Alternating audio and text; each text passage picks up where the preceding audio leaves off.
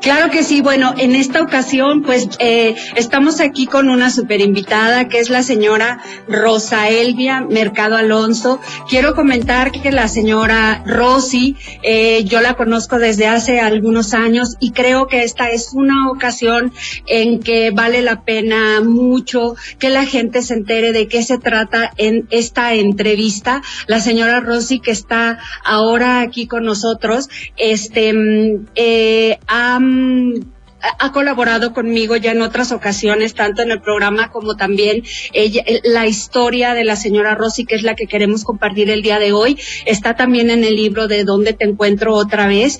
Y, y este, y se trata de lo siguiente. Bueno, eh, para las personas que por primera vez tienen eh, contacto con este caso, bueno, primero que nada, bienvenida, señora Rosy, perdón. Bienvenida. Gracias, gracias muy amables. Gracias, como siempre, un placer saludar la señora Rosy. Y bueno, quiero comentar que mm, eh, mañana 19 de marzo se cumplen 13 años eh, del 19 de marzo del 2010, en donde dos jóvenes, eh, Jorge Antonio Mercado Alonso y Javier Francisco Arredondo Verdugo, que estudiantes del Tecnológico de Monterrey, fueron este, cruelmente pues eh, asesinados en la puerta de, de, este centro de estudios en Monterrey y este y por parte del ejército mexicano. Eh, bueno y ellos no solamente pues fueron víctimas de una ejecución pues extrajudicial sino que les robaron también su identidad eh, los hicieron pasar por delincuentes y eh, pues les dispararon a una corta distancia sembrándoles pues armas. Y aunque la versión oficial de la Secretaría de la Defensa Nacional eh, prevaleció así hasta el 2019 eh, de que diciendo que Jorge y Javier iban armados hasta los dientes.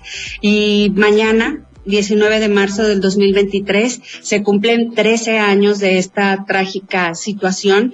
Y el colectivo Todos Somos Jorge y Javier, que son este, eh, este, alumnos y exalumnos del TEC de Monterrey no han dejado que esta situación eh, se olvide, que pase, que quede en el pasado y que no haya eh, eh, algo que hacer por esto. Ellos conmemoran año con año junto con la familia de los muchachos, este Jorge y Javier, y así como con estudiantes, docentes y personas que son defensoras de los derechos humanos y que han preservado en la memoria de México, pues este esta esta historia pues por más de una década. Entonces, en este espacio tanatológico, eh, porque tiene todo que ver con con lo que mm, lo que ahí sucedió, con la injusticia que ahí sucedió, con esta tragedia que, que ahí sucedió y que ya son 13 años, pero no vamos a olvidar. Para esto, pues eh, le quiero preguntar a la señora Rosy, que es mamá de, de Jorge, este, ¿quiénes eran Jorge y Javier para las personas que no tuvimos el placer de conocerlos, señora Rosy? Muy bien, sí, gracias. Gracias por la invitación y gracias por la oportunidad que me dan para, para hablar sobre, pues sobre quiénes eran Jorge y Javier. Primeramente quisiera hablar de, Jorge, que Jorge pues es mi hijo.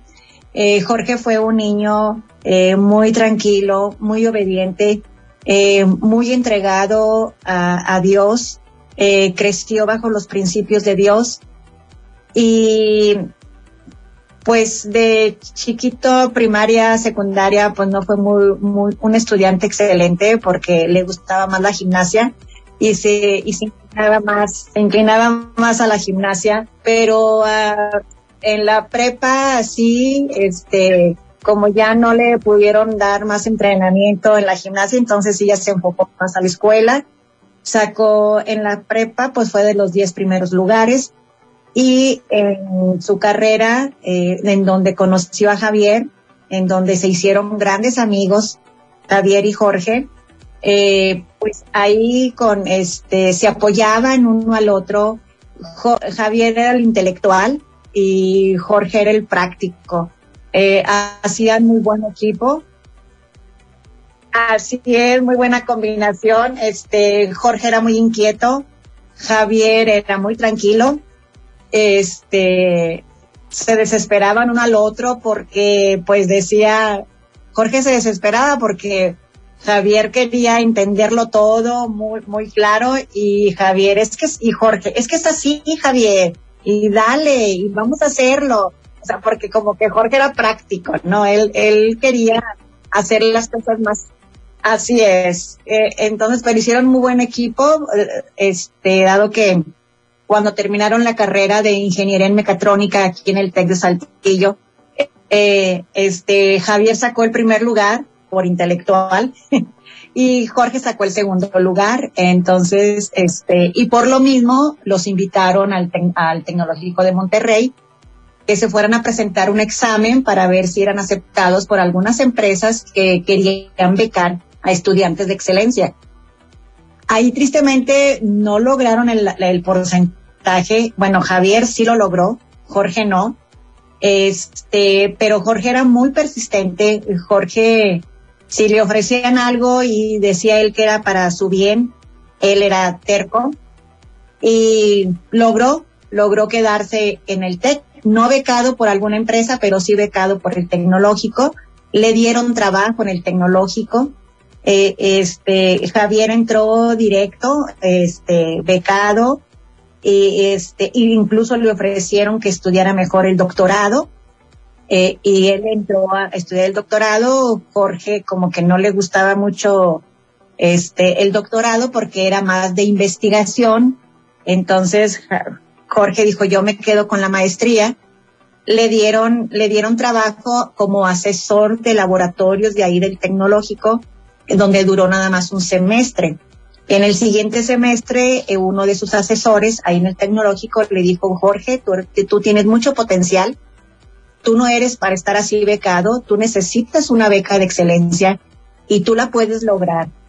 Lo, lo hizo que volviera a presentar un examen, logró su beca de excelencia, lo becó una empresa, lo becó una empresa y, y pues eh, sobre la empresa donde estaba trabajando, hizo su proyecto de, de tesis para titularse como maestría. Ya en el mes de mayo él terminaba, él presentaba su examen este de profesional ya para la maestría. En el día que fueron los hechos, eh, Javier y él se habían quedado a trabajar en el tecnológico porque Jorge tenía que hacer un proyecto en donde eh, usar un programa en donde no se podía usar fuera del tecnológico, entonces tenía que quedarse en el tecnológico y, y ahí fue donde pues nada más salieron a cenar y sucedió lo que sucedió. Así es. Eh, este, y, y efectivamente, bueno, eh, esta, esta situación, como ya lo, lo platica bien la señora Rosy, eh, Jorge y Javier eran estudiantes de excelencia, eran ejemplares, eran muchachos, hijos de familia que con muchos esfuerzos estaban en Monterrey, que fueron becados por el TEC de Monterrey, precisamente por ser alumnos con mucho entusiasmo, con muchas ganas de seguir creciendo y lamentablemente se encontraron con esto. Aunado a esta situación, a esta tragedia, pues ha habido muchos años de lucha por parte de ustedes, señora Rossi, como familia y a pesar de que el Estado mexicano el 19 de marzo del 2019 apenas eh, ofreció una disculpa pública para limpiar los nombres de, de, de Jorge y de Javier eh, como parte de la reparación del daño este que hicieron lo lo digo entrecomillado porque bueno la verdad no hay no hay forma de reparar este daño. Eh, ese ese año 2019 también se montó una guardia de honor organizada por el Tec de Monterrey y este y que bueno que tuvo por primera vez invitación de parte del Tec de Monterrey por la eh, hacia las familias de Jorge y Javier.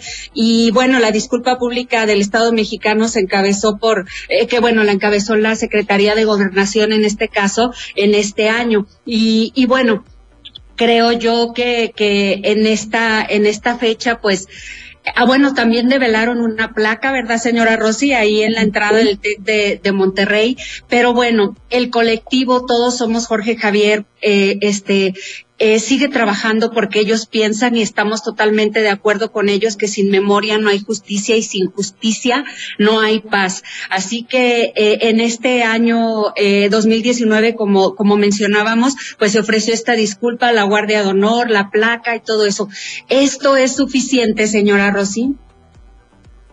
Bueno, lo, lo he dicho en varias ocasiones. Eh, el, al principio era lo que nosotros buscábamos, limpiar el nombre de los muchachos por, por la forma en que habían caído y por lo que dijeron de ellos, ¿verdad? Que eran dos sicarios y que iban armados hasta los dientes. Eh, para nosotros en los primeros años, en los tres primeros años, a lo mejor sí hubiera sido suficiente, porque no conocíamos la verdad pero al conocer la verdad, al, al saber qué fue lo que hicieron con los muchachos, en donde los arrastraron, los golpearon, eh, les robaron su identidad, eh, entonces para nosotros una disculpa pública ya no fue suficiente, ya no fue suficiente. Nosotros lo que buscamos es una justicia completa, una justicia en donde sean castigados realmente los eh, los que ejecutaron e, esa acción, ¿verdad? Me han preguntado que si, que si estoy conforme con que nada más se castigue a las personas que, que lo ejecutaron, o sea, los, a los seis militares. Eh, les digo, es que yo nada más de ellos tengo las evidencias, no tengo las evidencias de los altos mandos, ¿verdad? Que claro que, que sí nos gustaría que también fueran castigados, o sea, pero no tenemos nosotros las evidencias. O sea, lo que sí decimos es que queremos la justicia completa. Es correcto y creo que bueno es muy recomendable. De hecho se sigue haciendo mucha mucha este eh, promoción respecto a eso. Puede este decirnos señora Rosy quién quién fue el, autor del documental porque vale la pena pues mencionarlo, ¿verdad?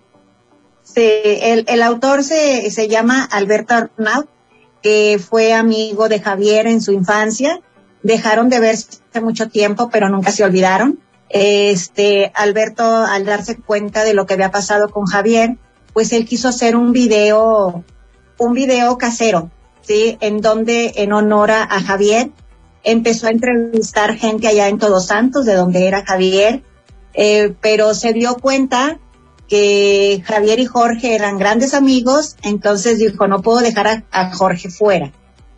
Eh, vino a Saltillo eh, y nos buscó, eh, nos entrevistó, pero conforme fue pasando el tiempo, él se fue dando cuenta de que las cosas no fueron como se había dicho que habían sido, ¿verdad? De que había sido un error, de todo esto. Entonces él se puso a investigar más allá de lo que pues era un video casero y se metió a estudiar mejor la maestría en cinematografía y, y, ahí le dijeron que podía hacer su, el documental como su proyecto de tesis. Entonces, él investigó mucho más del caso y dijo, este no va a ser un video casero, este va a ser un gran documental. Y, y metió, este, metió los hechos, metió lo que son las autoridades aquí en México, eh, metió también, este, pues ahí se ve muy claro, ¿verdad? De qué eran Jorge y Javier, cómo eran, cómo actúan las, autoridades ante este tipo de situaciones tan complicadas en donde se sordean realmente, ¿verdad? Y, no entienden realmente a las víctimas que estamos sufriendo. Y también se ve la, la solidaridad de compañeros como el colectivo de Todos Somos Jorge y Javier, en donde ellos entraron a apoyarnos y que ya son 13 años que no nos han dejado. Entonces, este, entonces ese video sí habla realmente de toda la verdad. Sí, para que lo vean exactamente.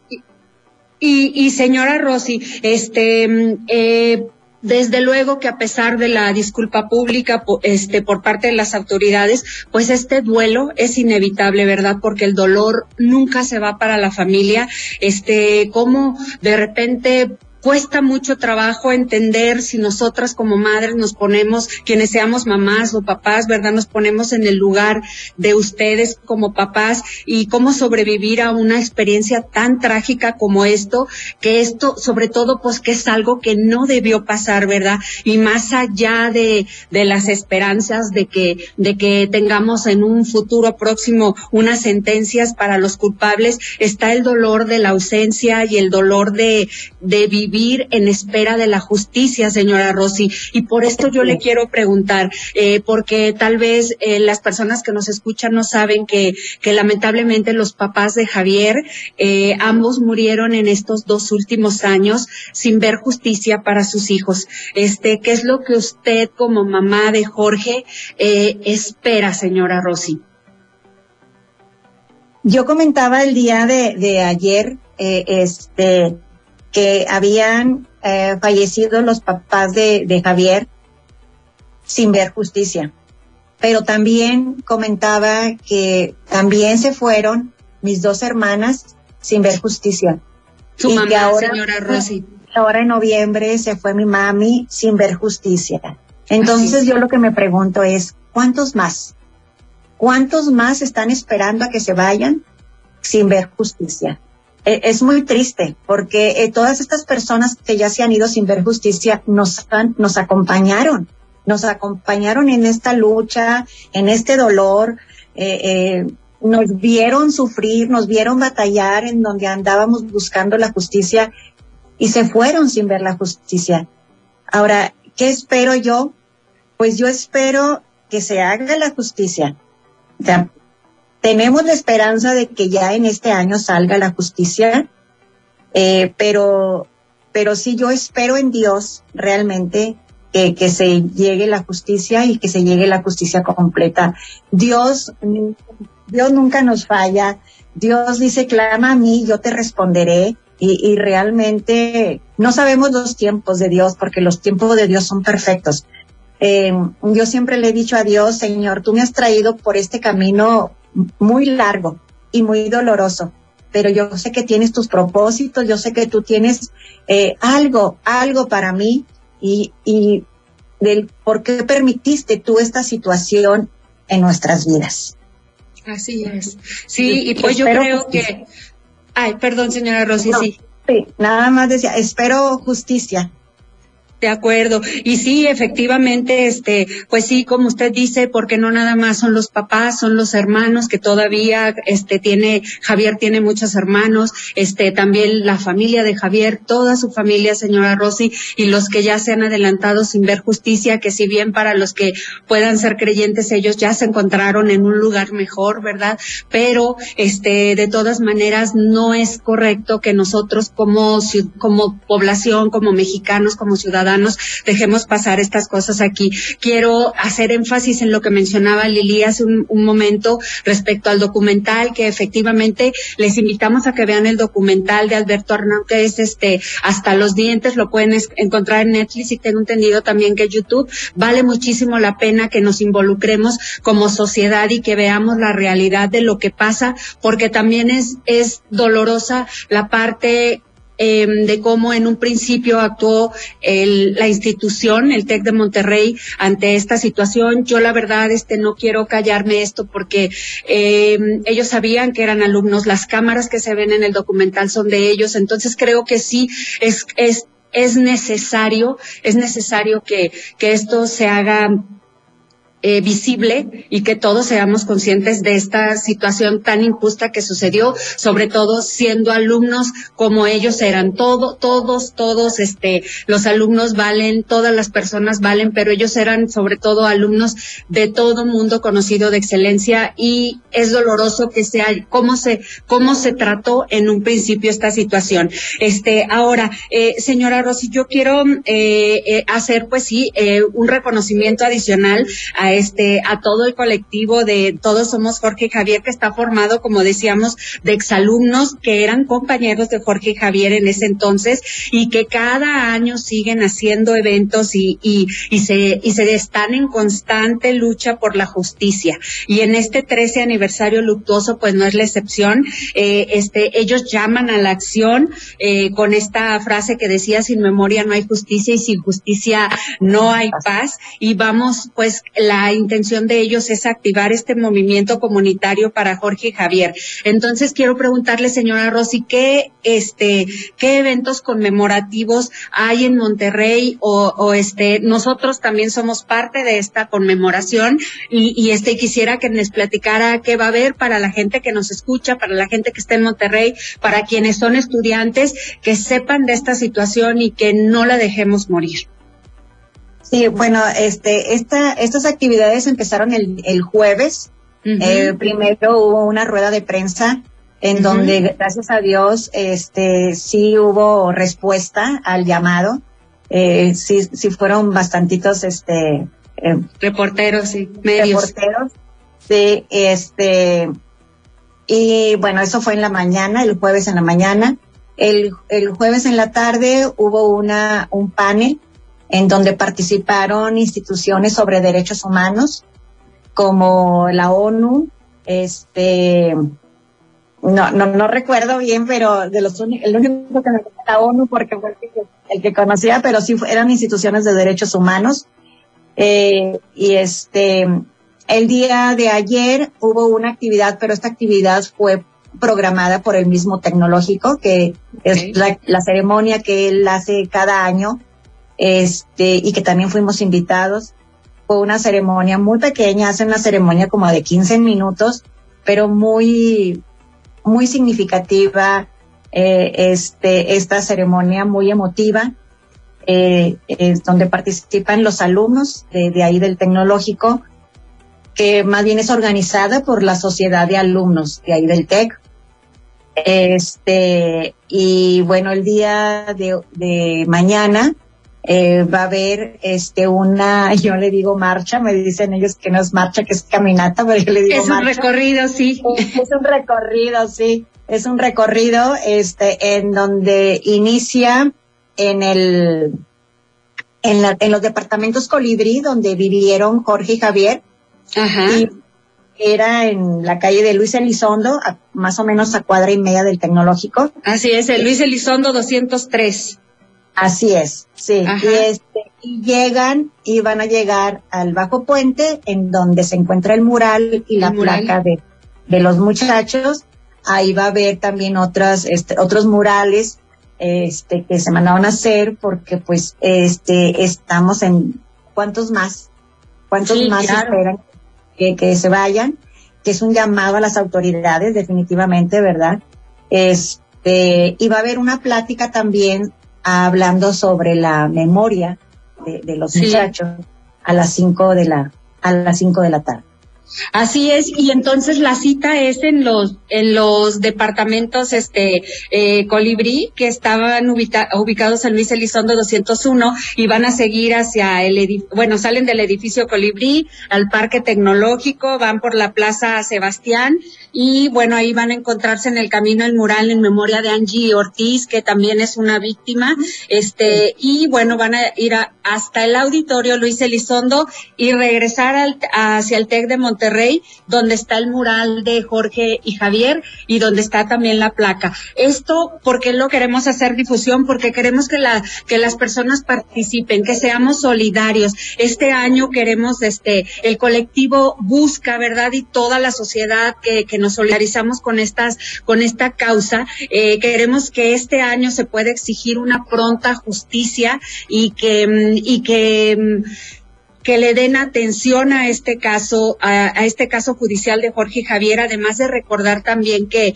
que este, que todas los, eh, como bien lo ya lo ha mencionado la señora Rossi en esta, en esta entrevista en varias ocasiones, que también por todas las personas que se han ido de la familia de Jorge y de Javier sin ver justicia y, y pedirle también a la sociedad que no seamos indiferentes ante este dolor de, de estas familias, porque todos podemos ser estudiantes, podemos ser padres de familia de estudiantes. Ahorita mismo mi hija está en Monterrey estudiando también. Entonces, entiendo perfectamente que cuando uno manda a sus hijos con toda la ilusión, con toda la, la, la expectativas de que tengan una vida mejor, de que, de que luchen por sus sueños, de que luchen por sus proyectos y, y que desgraciadamente eh, pasen cosas como la que le sucedieron a Jorge y Javier, pues es algo que como papás, como sociedad, como estudiantes nos debe de doler, porque no es algo que podamos eh, dejar pasar así, sí, que lo injusto, como dice aquella canción, Lili, que tanto yo repito, que, que lo injusto no nos sea indiferente, ¿verdad? que cuando veamos algo así, pues lo, lo, mínimo que podemos hacer es apoyar esta causa. Y bueno, pues para cerrar este este, el programa de hoy. Personalmente quiero agradecerle con todo mi corazón a la señora Rosy que haya estado aquí, agradecerle también al colectivo Todos Somos Jorge Javier por su trabajo, por su ardua labor y porque no han permitido que estos tres años se apague esta, esta eh, esta injusticia, que siga viva, que sigamos trabajando en ello y que año con año se renuevan con nuevas formas de hacerlo, eh, seguir viviendo. Y bueno, el llamado es para los alumnos, los padres de familia, solidaridad, por favor, este, que todos, que, que, que todos los que escuchamos este programa, pues apoyemos, búsquenlos a, eh, como arroba todos somos Jorge Javier en Facebook o en las redes sociales. Em, eh, este colectivo está en, en, Monterrey. Y también este pues invitarlos a que vean el documental eh, de